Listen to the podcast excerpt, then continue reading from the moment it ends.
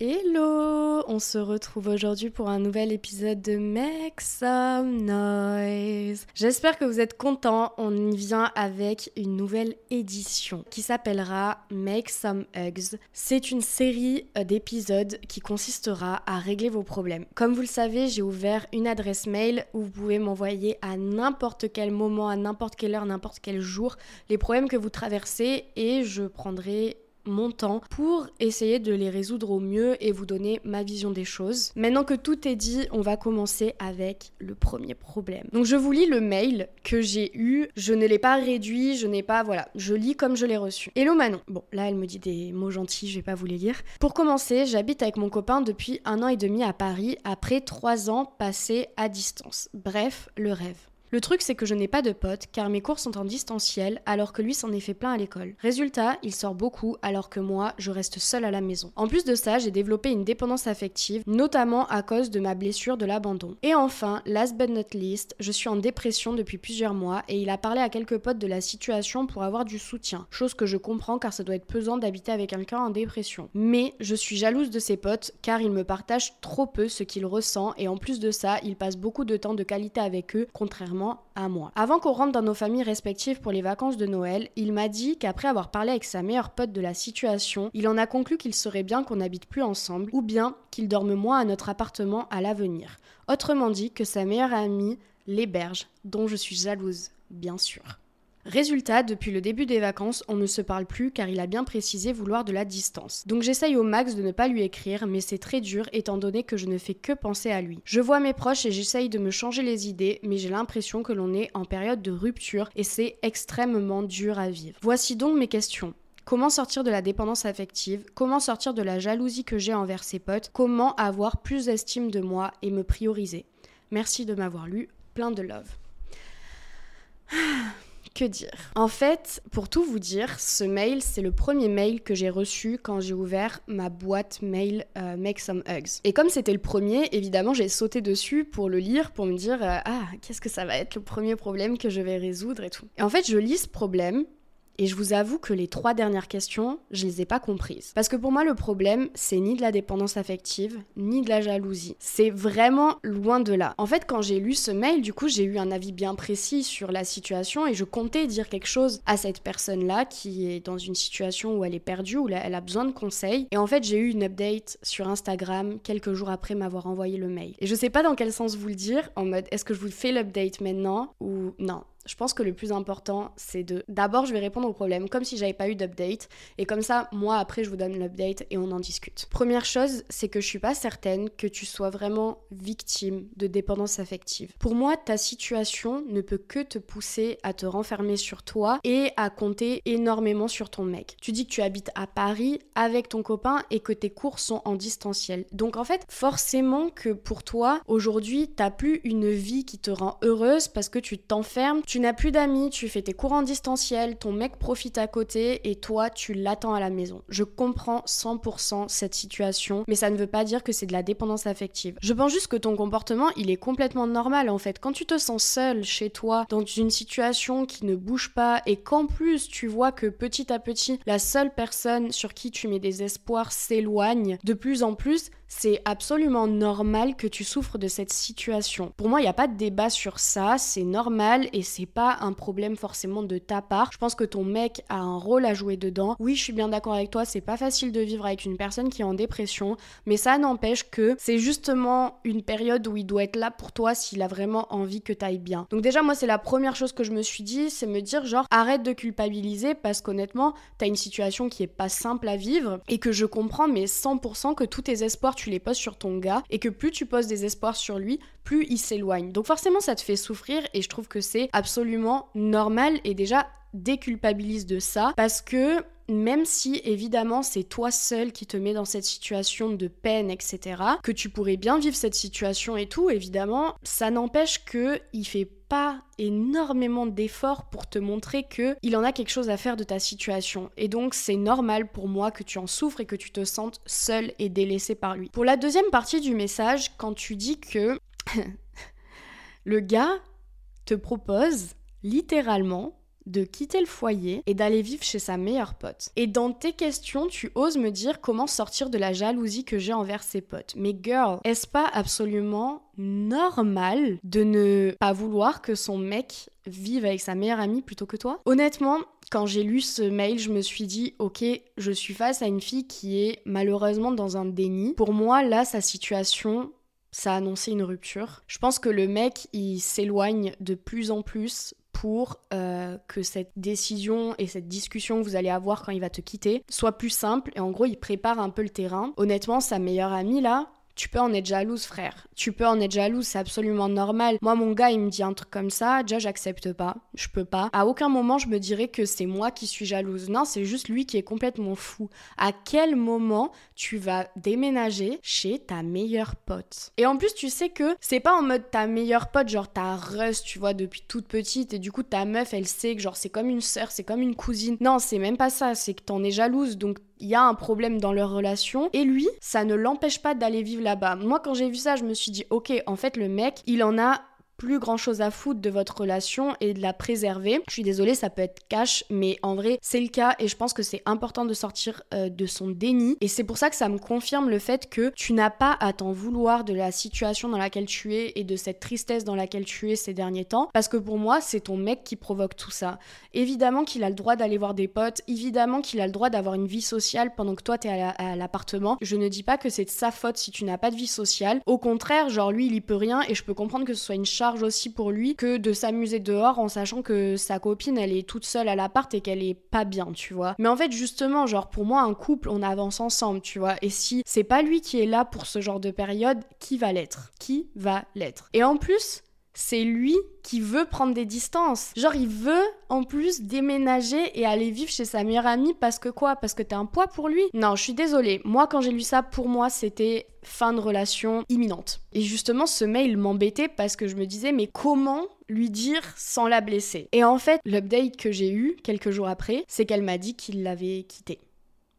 Voilà. Et en vrai, tu dis à un moment, je vois mes proches et j'essaye de me changer les idées, mais j'ai l'impression que l'on est en période de rupture et que c'est extrêmement dur à vivre. Tu l'es complètement et c'est pas grave que de se faire quitter, tu vois, mais le réel problème, c'est toutes les questions que tu me poses ensuite en me disant comment sortir de la dépendance affective, comment sortir de la jalousie que j'ai envers ses potes? Tout ça, ça n'a aucun rapport avec ton problème pour moi, genre, le, le, problème, il est vraiment juste très simple. Toi, t'as rien à régler, ma sœur. T'as juste besoin de, de, te reconstruire après une rupture. Pour moi, le seul vrai problème, il est là, c'est que ton gars va te quitter et en vrai, voilà, je, je le sentais venir. Et qu'aujourd'hui, la seule question qui est légitime, c'est la troisième que tu m'as posée, c'est comment avoir plus d'estime de moi et me prioriser. Pour moi, c'est la seule chose qui est hyper importante aujourd'hui parce que quand elle m'a écrit sur Instagram, elle m'a expliqué qu'elle était vraiment pas bien suite à la rupture et ce qui est normal, tu vois, ça fait vraiment pas plaisir de se faire quitter. Surtout au vu de ta situation où tu te sens déjà seule, en plus vous vivez ensemble, donc vous allez vivre un déménagement, etc. Et je suis passée par là et je sais ce que ça a fait et c'est pas simple. Mais déjà, je te préviens, ça va prendre du temps parce que déjà, il y a des démarches au-delà de votre relation et de votre amour. Il y a des démarches qui sont beaucoup plus terre à terre, tu vois, euh, de fait d'un déménagement, de papiers à régler, etc. Qui vont être des périodes qui vont pas être simples à passer pour toi. Mais je te promets que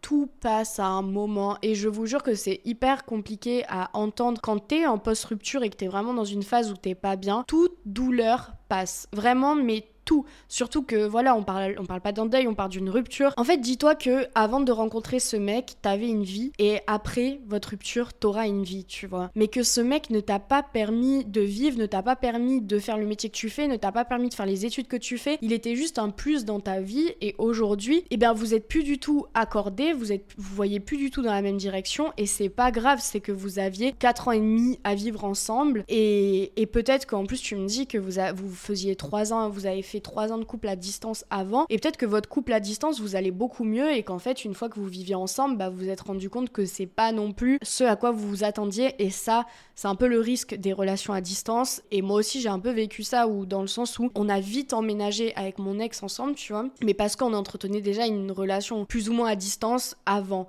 Et au final, genre, tu te rends compte que quand tu entretiens une relation à distance avec une personne, tu connais pas la personne 100%, tu sais pas comment elle agit, tu sais pas à quel point elle est propre, tu sais pas comment elle vit, quel est son mode de vie. Genre, même si tu le sais parce que vous vous appelez, vous parlez beaucoup, etc., ça n'empêche que tu ne sauras jamais qui est une personne tant que tu n'as n'habites pas avec elle. Et même si t'as une relation genre de 3 ans qui est pas à distance, juste vous avez chacun vos appartements et qu'à un moment donné vous vous mettez à habiter ensemble, je vous jure que ça change tellement une dynamique de couple. Alors vraiment de passer à distance à sous le même toit, c'est une dinguerie comment vous pouvez ouvrir les yeux sur beaucoup trop de points et qu'au final genre une rupture va, va vite tomber, tu vois, parce que voilà, vous étiez sûrement très compatibles à distance, mais parce qu'il y a des choses qui font que c'est plus simple ou plus compliqué de vivre une relation à distance, mais il y a des choses que tu vis à distance que tu ne vis pas en vrai et inversement, tu vois. Donc ça vous allait très bien, vous étiez hyper heureux jusqu'à euh, au bout de trois ans à emménager ensemble à Paris. C'est que vraiment vous aviez une relation dans laquelle vous vous sentiez bien. Peut-être que vous n'avez pas une relation qui était faite pour vivre ensemble, pour vivre dans du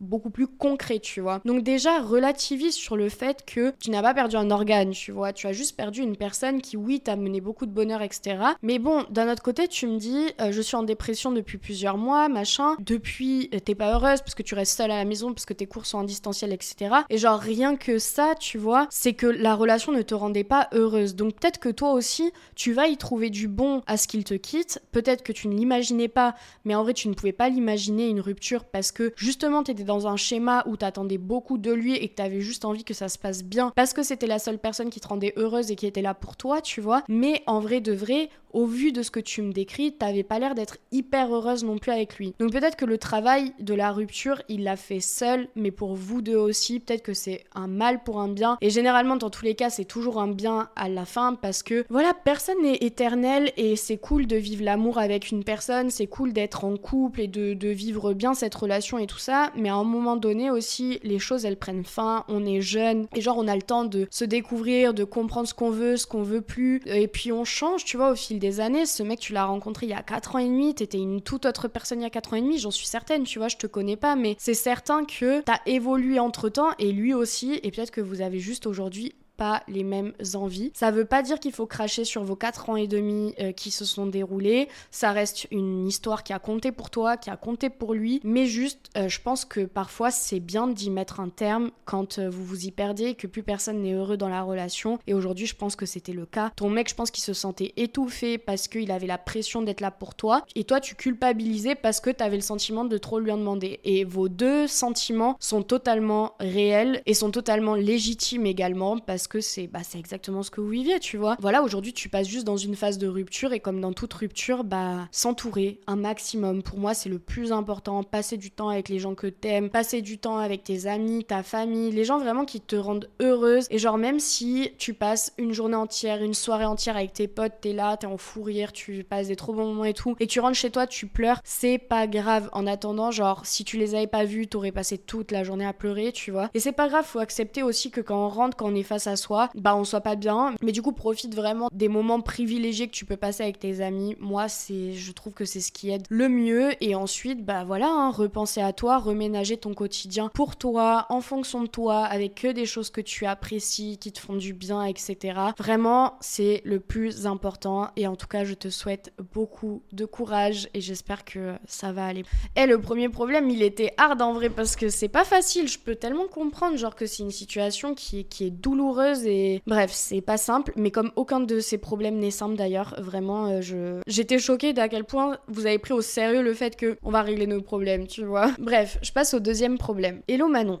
Ah, ça c'est des mots gentils, pareil, je vais pas lire. Je ne sais pas par où commencer car mon témoignage n'est pas des plus évidents. Pour te contextualiser, j'ai actuellement 27 ans et j'ai acheté une maison toute seule à mes 24 ans. Je suis quelqu'un qui n'aime pas trop rentrer dans les cases et qui est très indépendante. N'étant pas très amatrice des CDI, je voulais investir dans de la pierre dès que j'en ai eu l'opportunité. C'était un vrai accomplissement pour moi et c'était gage de sécurité. Je suis restée quelques mois dans cette maison avant de me rendre compte que j'étais en train de m'éteindre et que c'était pas la vie que je souhaitais mener. J'ai donc décidé de louer ma maison en même temps que je me lançais à mon compte. Tu le sens arriver le retournement de situation. Au bout d'un mois, le cauchemar a commencé, mes locataires ont commencé à ne plus payer le loyer, à détruire ma maison et à menacer de mort mes voisins, etc. La législation française est telle que c'est un parcours du combattant lorsqu'on se lance dans ce type de procédure. Je suis de nature indépendante, forte et combative, j'ai donc décidé de me lancer seule dans ce marathon de plusieurs années. Les complications ont ainsi commencé. J'ai enchaîné les boulots, je n'arrivais plus à dormir et j'étais en grande précarité financière puisque je devais financer le prêt de ma maison, les charges, les frais de justice et ma vie à côté. J'ai mis ces derniers mois, années entre parenthèses pour pallier, à l'urgence financière au jour le jour. J'ai perdu ma confiance, mes ambitions professionnelles puisque mon activité professionnelle s'est très vite arrêtée pour laisser place au boulot alimentaire que je pouvais facilement cumuler par 4 c'est une dinguerie. J'y ai laissé également ma vie sociale, mes projets, mon estime de moi, en me disant que ce n'était pas la priorité et en ayant l'impression de vivre à des kilomètres de la vie des autres. J'ai appris à me faire aider par mon entourage et des professionnels, mais je serais ravie d'entendre tes conseils pour avancer dans ces aléas de la vie qui ne durent pas que quelques mois. Merci encore pour tout. Ah, quand j'ai lu ça, je me suis dit ah ouais, ok, Là, on est sur un, gros dossier et je suis tout d'abord, c'est la première chose que j'ai envie de te dire, c'est que je suis désolée pour toi. Je suis désolée pour toi parce que ce que tu vis, ça doit être extrêmement dur et je ne minimise absolument pas ce que tu vis. C'est horrible parce qu'il y a tellement d'histoires comme ça de gens qui, qui, gâchent une partie de leur vie parce qu'ils voulaient euh, sécuriser justement et du coup acheter et qu'en fait des putains de gens irrespectueux et qui n'ont aucun art de vivre viennent détruire tous tes projets, viennent te faire perdre de l'argent, du temps. C'est juste une dinguerie et je compatis avec toutes les personnes qui ont pu traverser ce genre d'épisode ou qui sont en plein dedans parce que vraiment c'est pas à prendre à la légère et je trouve qu'on en parle pas assez parce que vraiment c'est la folie à quel point ça peut gâcher ta vie. Et la chose que je voulais te dire, aussi que j'espère que tu ne culpabilises pas d'avoir investi ton argent pour au final te retrouver dans cette situation-là. Parce que ce que tu as fait à 24 ans, c'est hyper courageux. C'est aussi remarquable parce qu'à 24 ans, on n'a pas tous les moyens d'acheter une maison, tu vois. Et je trouve ça hyper mature de ta part d'avoir voulu, euh, voilà, ménager ta vie pour plus tard, euh, déjà te créer un futur plus stable, etc. Donc déjà, je trouve ça hyper responsable et mature. Et rien que pour ça, je te félicite et que voilà, il faut absolument rien regretter dans ton parcours parce que il devait être tel, tu vois. En attendant, toi, t'as fait une chose qui était bien pour toi et qui aurait pu être euh, vraiment sécurisante. Et au final, c'est juste à cause de gens qui, qui juste ne respectent rien que cette aventure se transforme en cauchemar, tu vois. Mais toi, tu ne t'en, dois t'en vouloir de rien, surtout quand je vois tout ce que t'as fait après pour pallier à ces problèmes. Je trouve que t'es d'un courage monstrueux et vraiment genre J'espère que tu es bien au courant, que tu culpabilises absolument pas de, ce qui t'arrive parce que ça doit être tellement dur, j'ose même pas imaginer à quel point tu as une pression tous les jours par rapport à ce que tu vis. Mais moi, euh, voilà, je suis hyper fière de toi, genre je te connais pas, mais je suis trop fière de toi de me dire que malgré tout ça, t'as rien lâché. Frère, 4 taf alimentaire accumulé, mais qui fait ça? Qui a la force de faire ça Genre, surtout quand t'es en train de vivre ce que tu vivais, tu vois, c'est vraiment hyper courageux de ta part, hyper mature de ta part, et honnêtement, rien que pour ça, gros respect à toi. Et j'espère vraiment que, parce que tu m'as pas trop donné le contexte actuel, mais j'espère vraiment que cette histoire s'est un peu tassée avec le temps et que tu as pu euh, petit à petit soit avoir gain de cause euh, auprès de la justice, soit avoir pu aussi euh, récupérer ton bien immobilier, quoi. Moi, au milieu de ça, je me sens hyper impuissante et je suis désolée. D'après moi, tu fais les choses qui sont bien pour toi. Tu te fais aider par ton entourage, par des professionnels. C'est hyper important d'entreprendre ce genre de démarche parce qu'il y a que comme ça que tu tu peux te sortir de situations aussi complexes et douloureuses. Ça fait trois ans que tu es dans cette situation, ça fait trois ans que ton cauchemar il a commencé entre guillemets. Et trois ans c'est énorme dans une vie, surtout quand tu vis tout ce genre d'événements qui sont vraiment, vraiment pas simples à vivre. Mais j'ai envie de te dire aussi que t'as que 27 ans, que ta vie elle est pas terminée que ça va être une énorme leçon pour toi et que je pense que tu en as appris beaucoup de cette expérience. Tu as appris à investir ton argent déjà. Tu as appris aussi le vice des humains et à quel point tu peux pas faire confiance à n'importe qui. Et peut-être que la prochaine fois que tu investiras euh, dans quelque part et que tu devras euh, léguer ton bien à une personne, peut-être que du coup tu feras euh, dix fois plus attention ou tu, tu mettras des, des, règles qui sont vraiment strictes pour pas passer au-delà et pour pas te faire réavoir une deuxième fois. Et en faisant des démarches euh, judiciaires aussi, t'as dû en apprendre beaucoup. Donc rien que tout ça, c'est des leçons énormes dans ta vie à 27 ans, vivre tout ça et connaître tout ça, connaître aussi euh, l'urgence financière, connaître le fait de pas dormir plutôt que de travailler pour survivre. Genre c'est des trucs que je souhaite à personne de vivre, mais aujourd'hui t'as été dans cette situation et t'as vécu malgré tout ça, mais en tout cas tu ne peux que te féliciter d'avoir fait toutes ces choses-là qui étaient les meilleures à faire pour toi finalement, tu vois. Donc déjà la première chose que je veux te dire, c'est que tout ce que t'as aujourd'hui de tes 24 à tes 27 avec cet achat immobilier, ce ne sont que des leçons, ce ne sont que des épreuves de la vie, mais demain sera plus beau et je te le souhaite, mais de tout mon cœur, j'espère vraiment que un jour, tu auras quelque chose dans ta vie où tu te diras ah Genre, j'ai galéré, j'ai galéré, ces années elles étaient dures, mais aujourd'hui cette chose, elle me remercie et elle me prouve que la vie elle est bien faite et que j'ai bien fait de pas lâcher, tu vois. Aujourd'hui vraiment c'est tout ce que je te souhaite, c'est que la vie te prouve que ça valait le coup de faire tout ça et que rien n'est figé dans la vie, tu vois. Et malgré le fait que ça dure pas que quelques mois, que c'est long, que c'est vraiment, on parle des années de difficultés et tout, mais des années sur toute une vie. Je suis pas en train de minimiser, mais j'essaye juste de te faire relativiser sur le fait que que voilà, des années par rapport à toute une vie, c'est pas grand chose, entre grandes guillemets, tu vois. Et que demain, il y aura des choses qui vont être hyper successful pour toi, dans lesquelles tu vas te retrouver, qui vont te nourrir à nouveau, etc. Et j'espère que ça te prouvera que tu as bien fait d'aller au bout. J'espère que par exemple, la justice reconnaisse ce que tu as vécu et puisse euh, régler ton problème de la meilleure des manières et de te rendre tous les efforts que tu as fait d'une autre manière, tu vois. Mais en tout cas, pour les conseils que je peux te donner, c'est juste genre continue de prendre soin de toi euh, de manière thérapeutique je pense que c'est hyper important parce que c'est pas rien ce que tu as vécu et que au-delà en fait de juste tu t'es fait euh, tu t'es fait euh, piéger euh, par des locataires qui n'ont rien respecté, des mauvaises personnes, tu vois, t'as dû pallier à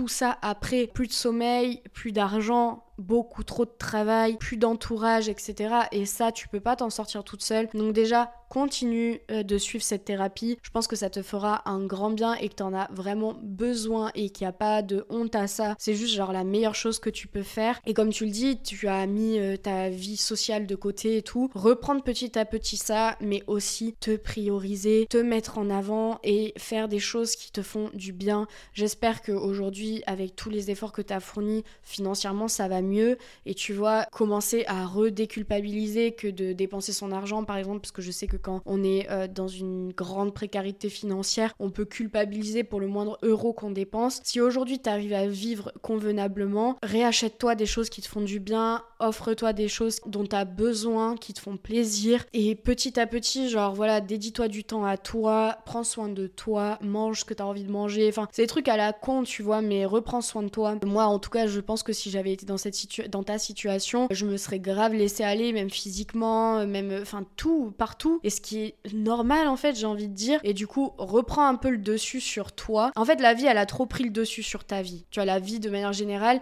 elle a trop pris le dessus sur ton quotidien, ta vie, ta personne, ton épanouissement personnel. Et aujourd'hui, ce que je peux te souhaiter, c'est de reprendre les rênes de tout ça, de repartir à la case de t'es le personnage principal de ta vie et tu fais ce que tu veux de ta vie, tu vois. Et j'espère que ça t'aidera à passer cette fin de période. Parce que si tu m'écris aujourd'hui avec ce recul et que tu me dis aujourd'hui que tu te fais aider par des professionnels, j'ose espérer que ta situation aujourd'hui s'est atténuée et que ça va mieux. Donc si c'est le cas, reprends un peu du poil de la bête, reprends les rênes en main de ta vie et refais des choses qui te font kiffer, reprofite de la vie et euh, voilà. Mais en tout cas, je t'envoie tout mon soutien. C'est une dinguerie ce qui t'est arrivé. Et vraiment, je, je, compatis de ouf. Mais je maintiens le fait que t'es hyper courageuse et hyper forte d'avoir traversé tout ça. Voilà, je t'embrasse très fort. C'est la folie, hein. Moi, ça me, ça me touche trop, moi, les, les, gens qui vivent des trucs comme ça. Je, je sais pas, je trouve ça juste dingue. Et vraiment, t'as vraiment des putains de connards sur Terre. Genre, c'est une folie de pas respecter des, trucs comme ça de la vie. Genre, mais waouh, c'est abusé. C'est abusé. Ok, troisième problème. Hey Manon, je suis trop contente de t'écrire. Moi, je suis trop contente de te lire en fait. Alors, mon problème, c'est que j'ai un peu de mal à me créer un groupe d'amis solide. Je suis une personne super sociable, solaire et friendly, ce qui fait que je n'ai pas de mal à créer du lien avec les personnes que je rencontre, mais j'ai du mal à trouver mes personnes. Des copines qui me ressemblent et me comprennent à 100%. Même mentalité que moi, ambitieuse, positive, fun, enfin un peu comme moi quoi. Ouais, queen quoi. J'ai 20 ans et je suis partie vivre à l'étranger au collège et quand je suis revenue, j'ai eu beaucoup de mal à me réadapter. Dans mon lycée, j'avais l'impression que tout le monde avait ses amis d'enfance depuis longtemps et on me demandait souvent c'est qui tes vrais amis? Question à laquelle je savais pas trop répondre. Avant, je me posais pas forcément la question, mais à force, j'ai vraiment commencé à me la poser et ça me rendait triste de me rendre compte que je n'en avais pas trop ou qu'une seule à cette époque. Bref, aujourd'hui, je suis toujours à la recherche de ces personnes. Je me suis fait quelques copines en cours de route et en vrai, je suis pas désespérée. J'ai une grande famille et j'apprécie ma compagnie, mais bon, des amis qui te ressemblent, c'est vraiment différent.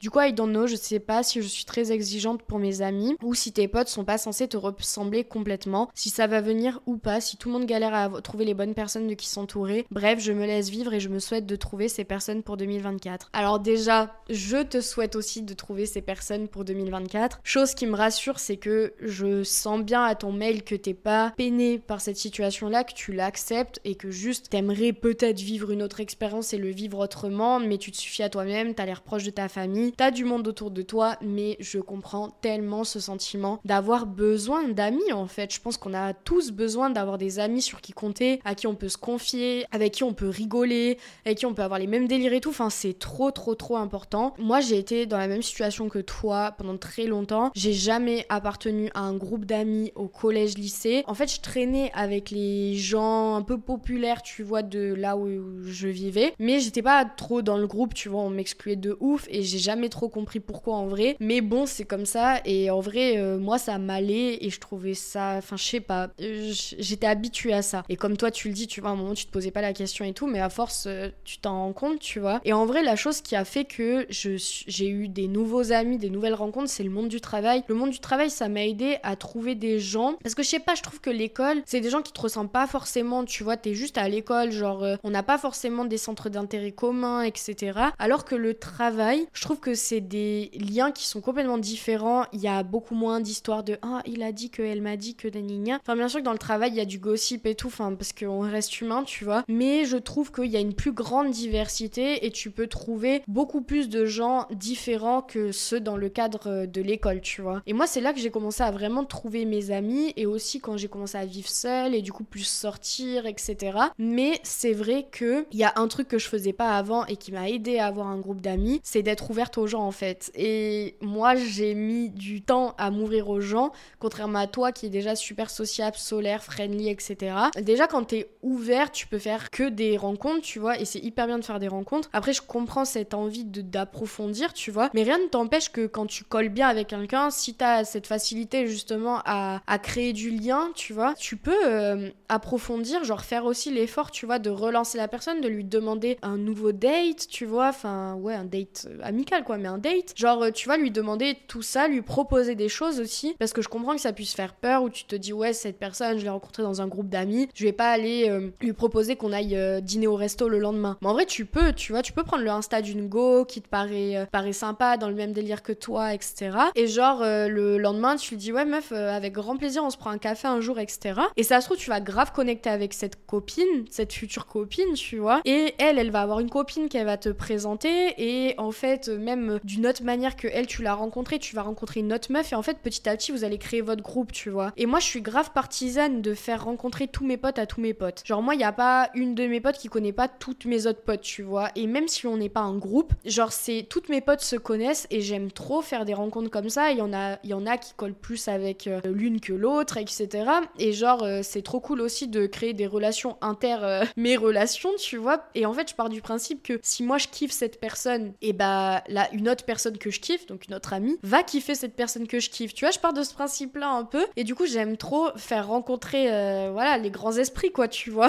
Mais petit à petit, en fait, si peut-être fais plus d'efforts à approfondir, tu vois, justement, tes relations qui sont peut-être superficielles quand, es, quand tu rencontres facilement des gens, comme tu disais, vu que t'es euh, solaire, friendly, sociable et tout, bah en fait, euh, peut-être approfondis le bail et c'est comme ça que tu trouveras des gens qui vont grave te ressembler, tu vois. Et après, je sais pas quel est ton mode de vie et tout, je sais pas où tu vis, je sais pas quel est ton délire, mais en vrai, si t'as envie vraiment de rencontrer du monde un peu fun, un peu vas-y, un peu à la légère, tu vois, on kiffe ensemble et tout, sors. En vrai, sors. Genre, tu sais, tu vas dans des soirées avec, euh, je sais pas, sur des sons qui, que t'aimes, tu vois, qui te ressemblent et tout, des trucs que vraiment tu kiffes. Et en fait, tu vas du coup rencontrer des gens qui te ressemblent, qui sont aussi dans la même vibe que toi, etc. Côtoie aussi de plus en plus les endroits qui te correspondent. Tu tu peux aller euh, dans le coffee shop que tu trouves trop beau et que tu kiffes trop, mais t'as aucune copine avec qui aller et tout, tu peux y aller, genre, euh, franchement, vas-y toute seule. Ça se trouve, tu rencontreras quelqu'un là-bas, une barista ou une cliente, ou tu vois, peu importe, mais en vrai, ça peut aller vite. Et surtout, si t'es déjà ouverte à la base, qui est quand même une grande qualité que moi je n'ai pas, par exemple, tu vois,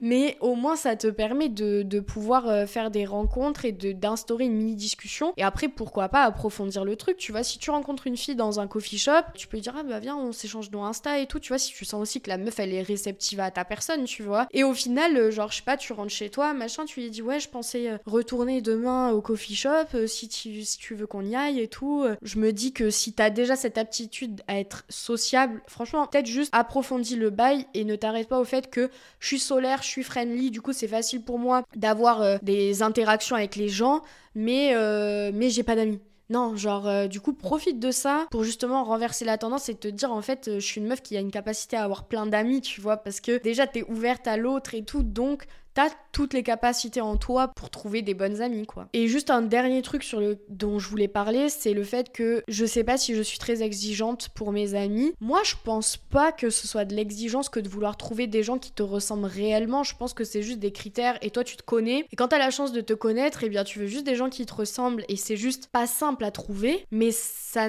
ça existe. Tu vois, il y a des gens qui te ressemblent, il y a des gens qui vont match avec ta personnalité et tout. Donc juste, bah, cherche encore. Peut-être que t'es juste pas tombé sur les bonnes personnes, tu vois. Mais euh, moi, le conseil vraiment que je pourrais te donner, c'est approfondir justement les relations que t'arrives à avoir euh, de manière euh, superficielle et peut-être que une va découler sur plein d'autres, quoi. Voilà. J'espère que ça t'aura aidé. Et moi aussi, je te souhaite de trouver cet ami ou ce groupe d'amis avec qui tu vas passer des bêtes de moments. Pour aujourd'hui, je vais pas résoudre plus de problèmes que ça. pour moi, c'est hyper intense en fait de recevoir toutes ces histoires et de me concentrer pour essayer d'être la plus juste et la plus honnête possible avec vous. Donc, je pense qu'on va fonctionner par trois problèmes par épisode. J'ai pas envie que ce soit trop long, mais dans tous les cas, d'autres parties arrivent euh, plus tard évidemment. J'espère que ce format vous a plu et si vous, vous avez envie de passer dans un épisode pour me raconter un de vos problèmes, c'est avec grand plaisir. Je vous mets l'adresse mail en dessous de cet épisode. Il n'y a vraiment pas de thème comme vous le voyez. Vous pouvez m'envoyer des, problèmes sur absolument tous les types de soucis qu'on rencontre dans la vie et je ferai de mon mieux pour euh, vous aider. Merci d'être resté jusqu'ici. J'attends vos retours avec impatience et je vous dis à très très bientôt. Bisous